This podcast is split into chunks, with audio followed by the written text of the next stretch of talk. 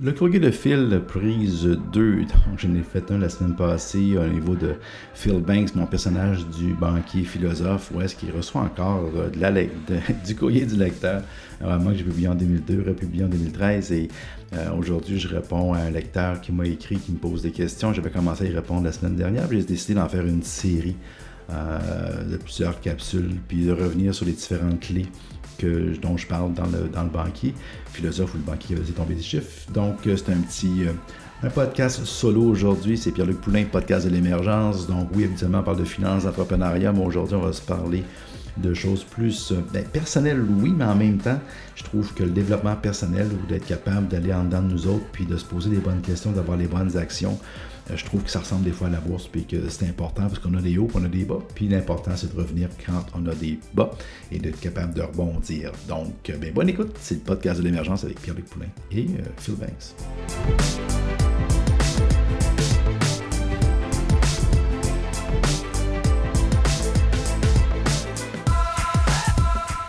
Alors, comme, comme promis en introduction, on va continuer avec le courrier de Phil. Comme je vous dis, je reçois encore du courrier suite à la publication du, du, banquier philosophe, du banquier qui avait laissé tomber des chiffres rapidement. Pour faire un résumé, le, banquier philosophe avait été sorti en 2002. Il est ressorti en 2013. Mon éditeur trouvait que ça valait la peine de le relancer. Il l'a relancé avec une version extraordinaire en couleur et de quoi de très très bien. Et puis, écoute, c'est un livre qui a donné des suites, qui a eu des CD qui ont été faites là-dessus. Soit un meilleur actif est un livre qui a sorti par la suite. Marie Inc. est une histoire qui a sorti par la suite. Bref, c'est un petit univers en lui-même. Le banquier Phil Banks, c'est une histoire de Marie. Et je reçois encore du courrier de temps à autre, que ce soit des hommes ou des femmes, et des gens qui s'identifient à Marie tellement, ils disent Regarde, c'est moi Marie. Puis dernièrement, ben, j'ai reçu un courriel d'un lecteur qui. Euh, qui venait de perdre son emploi. Je pense qu'il est encore en recherche d'emploi présentement et qui m'a dit est-ce qu'il y aurait des conseils de Phil euh, à Marie?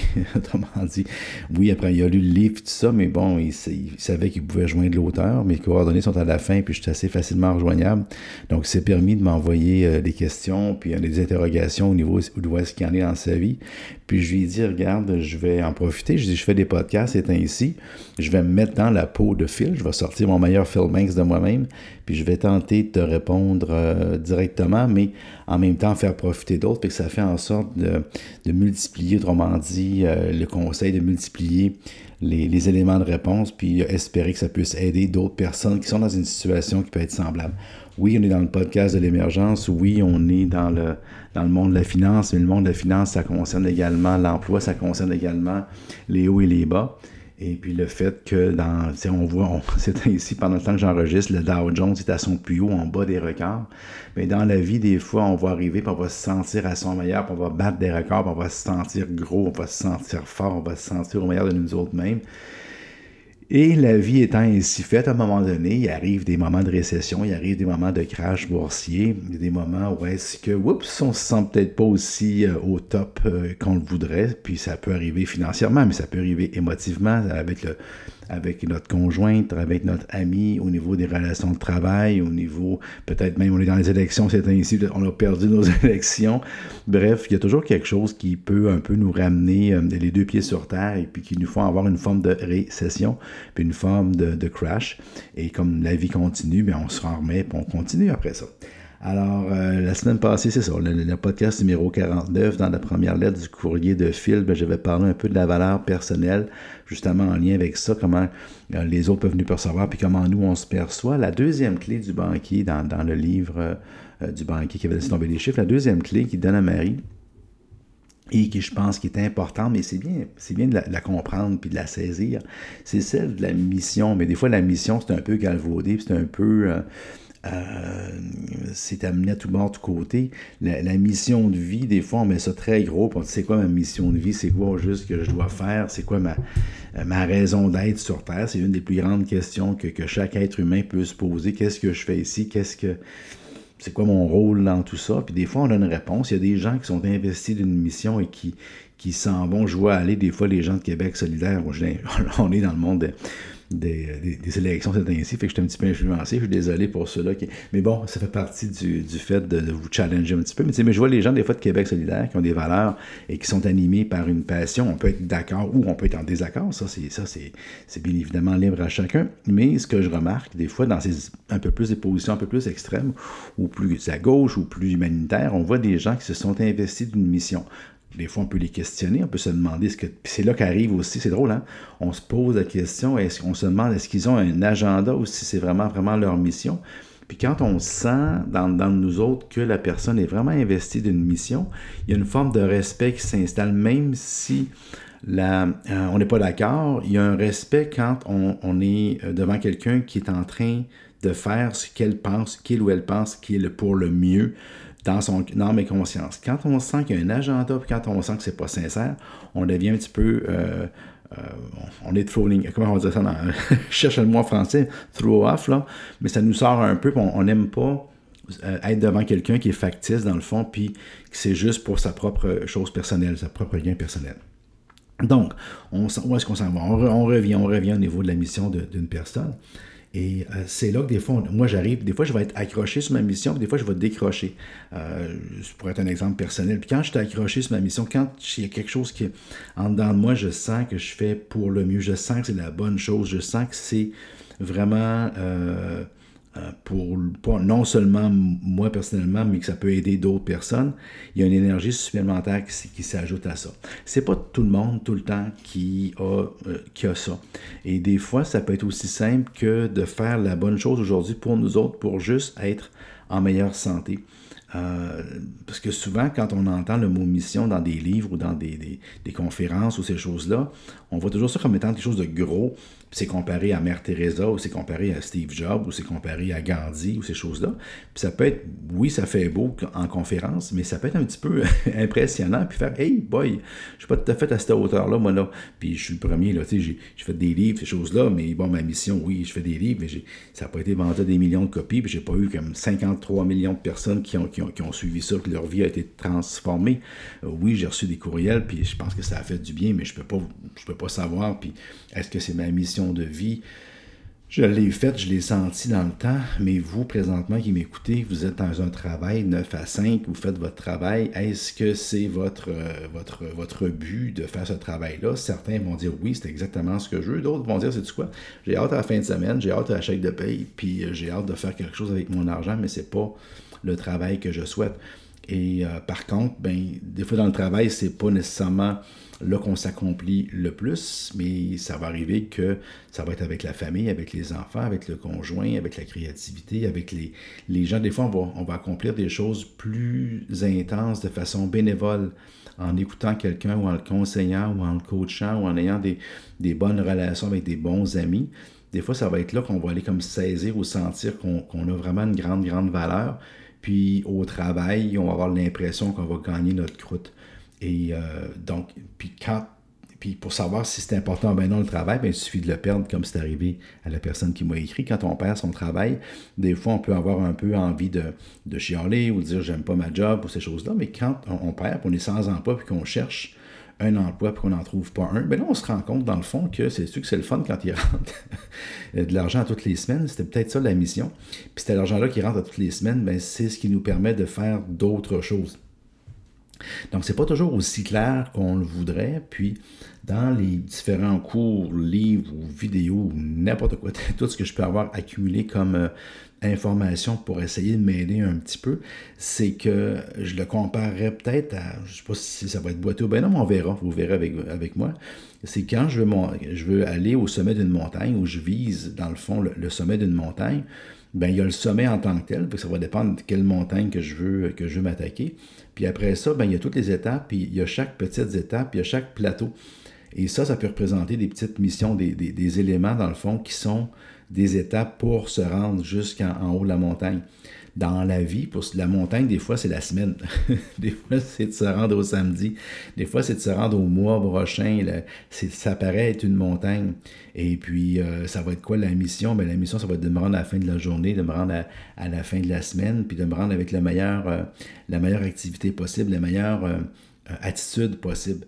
Et c'est là qu'on se rend compte que c'est pas les gestes que, l'on pose, qui, ben, les gestes sont importants, mais quand on parle de l'attitude ou de quelle façon je vais envisager ces choses-là, de voir le verre à moitié plein, de voir le, verre à moitié vide, bien, ça va dépendre de quel angle que je me donne, comment Comment je décide, dans le fond, de prendre les choses qui sont en avant de moi, de prendre la température, le trafic, les collègues, euh, toutes ces choses-là, puis qu'est-ce que je décide d'en faire? Vous savez, j'ai pris souvent l'exemple du, euh, gland de chaîne, puis qu'est-ce qu'on fait avec un gland de chaîne, puis c'était beau, on, comparait le, gland d'un chaîne, dans le fond, à, un être humain, puis au potentiel, ces choses-là.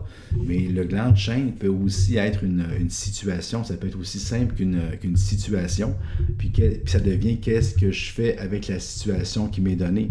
Donc, à un moment donné, je, regarde une situation donnée, puis le, gland, lui, son environnement, il le transforme dans un magnifique arbre, un magnifique chêne. Vous connaissez un peu l'histoire, j'en ai parlé souvent. Puis on le voit toujours comme étant un être humain dans une, dans une grande entièreté de sa vie.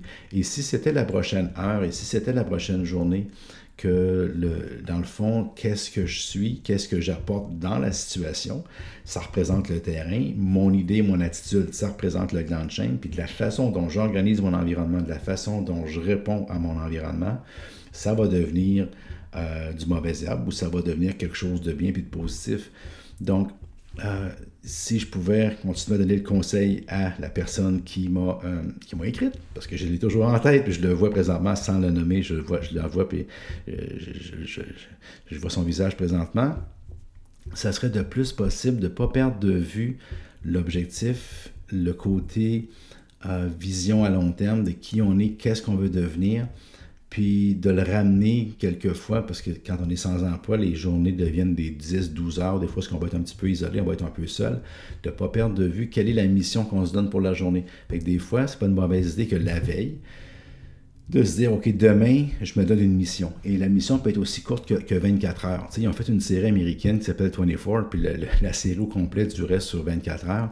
Fait que des fois, quand on n'est pas capable d'avoir la grande vision à long terme ou de, voir, de le voir sur 3 ans, sur 5 ans, sur 10 ans, ben des fois, c'est pas pas une vilaine idée de se donner une micro-mission de, de, 24 heures. Puis écoute, moi, d'ici demain soir, ce que je vais avoir fait, c'est 4 coups de téléphone. Je vais avoir envoyé 5 CV. Je vais être sorti de la maison pendant une heure, puis je vais avoir pris une marche ou je vais avoir couru ou je vais, être sorti. C'est pas vilain quand on se donne des missions de sortir de sa zone de confort, de ne pas rester trop dans le confort. Euh, je dis pas de se pousser complètement à l'autre extrême parce que là, on n'est pas capable de toffer la semaine, mais être capable de sortir de sa zone de confort, d'aller euh, sortir un peu d'où est-ce qu'on peut avoir envie de rester dans le douillet, puis de s'endormir. Puis euh, c'est ça. que je dirais que à la fin, ça serait de donner des, des, des, coups de pied dans le derrière pour se l'émission de 24 heures et après ça, si c'est capable, puis si ça. Oui, c'est pas. Il y, a, ah, ok, c'est bon. Il y a un email qui vient de rentrer, mais c'était pas. Je pensais que c'était pour le banquier, mais c'était pas d'autre chose. Donc, euh, c'est ça. Donc, vous avez des, missions de 24 heures, des missions de une semaine. Puis après ça, quand on est capable, puis quand le cœur nous a dit de donner des missions pour un mois, et quand, euh, quand on enligne tous les, jours, les semaines, puis les mois, un après l'autre, puis qu'on on met une intensité, on met une intention sur chacun, bien, on arrive à la fin de l'année, on arrive au mois de décembre, fin décembre, début janvier, où est-ce qu'on fait le bilan de l'année, on regarde l'accumulation de tout ce qu'on a fait durant l'année on n'est peut-être pas à l'endroit où on pensait qu'on serait. Ça, ça arrive plus souvent qu'autrement, mais on est quelque part qu'on est plus avancé, au moins dans certains points. On a peut-être reculé dans d'autres, ça peut arriver, ça fait partie des choses. Quand vous suivez la bourse, vous voyez la finance, il y a des fois qu'il y a des années que c'est gagnant, des années que c'est perdant. Mais en mettant une intention, en, gardant la, tête sur un, objectif, et, euh, même et de se dire que même si l'objectif n'est pas toujours clair, n'est pas toujours défini, n'est pas toujours parfait, euh, de pas, c'est pas vrai que tout le monde, tout le temps, a tout de façon claire, nette et définie. Et c'est correct de ne pas avoir tout clair, net et défini et de, de, se donner, dans le fond, une chance intérieurement de ne pas se faire trop de misère en restant aussi aux aguets. Il y a une espèce de juste milieu, une ligne de juste milieu à obtenir là-dedans. Fait que c'était mon, euh, mon conseil, on pourrait dire, sur la deuxième clé de Phil Banks. Donc, de pouvoir écrire la mission, de pouvoir regarder ça. Et oui, une dernière petite chose avant de terminer, c'est quand on veut faire ce travail-là en profondeur, souvent, souvent, souvent, on a eu des idées de qu'est-ce qu'on voudrait faire plus, plus, plus tard. Souvent, quand on recule dans son enfance, quand on recule dans ses rêves, dans ce qu'on rêvait quand on était plus jeune, les réponses sont souvent là. Par contre, la vie fait qu'on n'est peut-être pas toujours au même endroit exactement, mais c'est pas une vilaine idée d'aller, euh, d'aller retourner dans ces pas-là pour être inspiré, puis peut-être, euh, on pourrait dire, reprendre son souffle, puis pouvoir se lancer euh, vers, l'avenir avec un, pas un peu plus euh, ragaillardi, autrement dit. J'espère que ça vous a aidé. Et puis, euh, moi, je sais que en ce qui concerne la mission, ces choses-là, euh, je me souviens en 2001 quand je suis parti à mon compte, je me souviens quand j'ai écrit mes livres, je me souviens de 2013 où est-ce que je me sentais vieux à 50 ans, puis que je me sentais un, écrivain qui était un, has-been, puis que j'ai décidé de, de, de, me remettre à écrire. Et puis, euh, j'ai fait une série de livres sur 5 ans, puis ainsi de suite. Puis là, ben, voyez-vous, quand je suis rendu dans le mode du podcasting, l'écriture, c'est quelque chose pour moi qui a un petit peu plus du passé.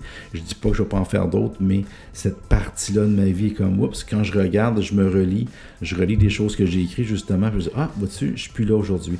Fait que ça aussi, c'est un autre élément que je me permets de partager avec vous, c'est que j'écris des journaux, j'écris des choses, puis que des fois je les garde, des fois je les jette.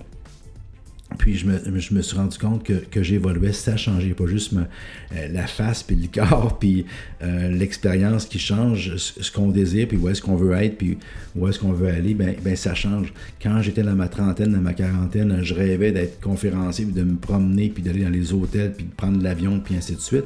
Euh, aujourd'hui, je vais dire qu'à 56 ans, c'est plus quelque chose qui est dans mon plan de match ou qui est dans mes idées. C'est plus quelque chose auquel je rêve, vers, lequel je m'en vais. Fait avec le temps, avec l'âge, on, évolue, on change, on s'ajuste à ce que la vie nous amène. Et euh, au final, l'important, c'est de sentir qu'on contribue, de sentir qu'on est utilisé. La semaine passée, je vous parlais, je vous l'ai dit, je parlais avec une personne qui était proche d'un burn-out, puis la personne était comme peu ou pas utilisée dans son travail actuel. Ben, c'est pire que l'autre job que j'avais eu avant où est-ce que j'étais surutilisé, puis en quasi burn-out. Là, j'étais dans une job où est-ce que je n'étais pas utilisé? Je, regarde du YouTube quasiment, puis j'écoute des vidéos de chats et de chiens, puis c'est pire.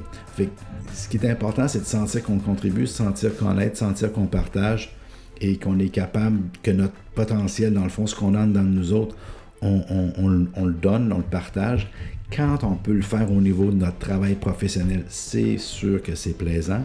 Sinon, c'est pas euh, la fin du monde, c'est bien, bien, bien correct aussi que notre travail, on fasse pour le mieux, puis qu'on aille, euh, on pourrait dire, euh, s'épanouir plus du côté personnel les soirs, les fins de semaine, durant le midi, puis durant les petites minutes qu'on se voit durant le. Alors, c'était ça. Alors, je vous souhaite une bonne, bonne fin de journée. Merci de m'avoir écouté jusqu'à la fin. Puis, euh, comme toujours, vous pouvez m'écrire. Il y en a qui le font, puis c'est très, très bien comme ça. Vous me retrouvez sur Facebook, Twitter, YouTube, toute la gang, Pierre-Luc Poulin. Ça me fait toujours plaisir de vous lire et de vous répondre par les podcasts. Allez, bonne journée.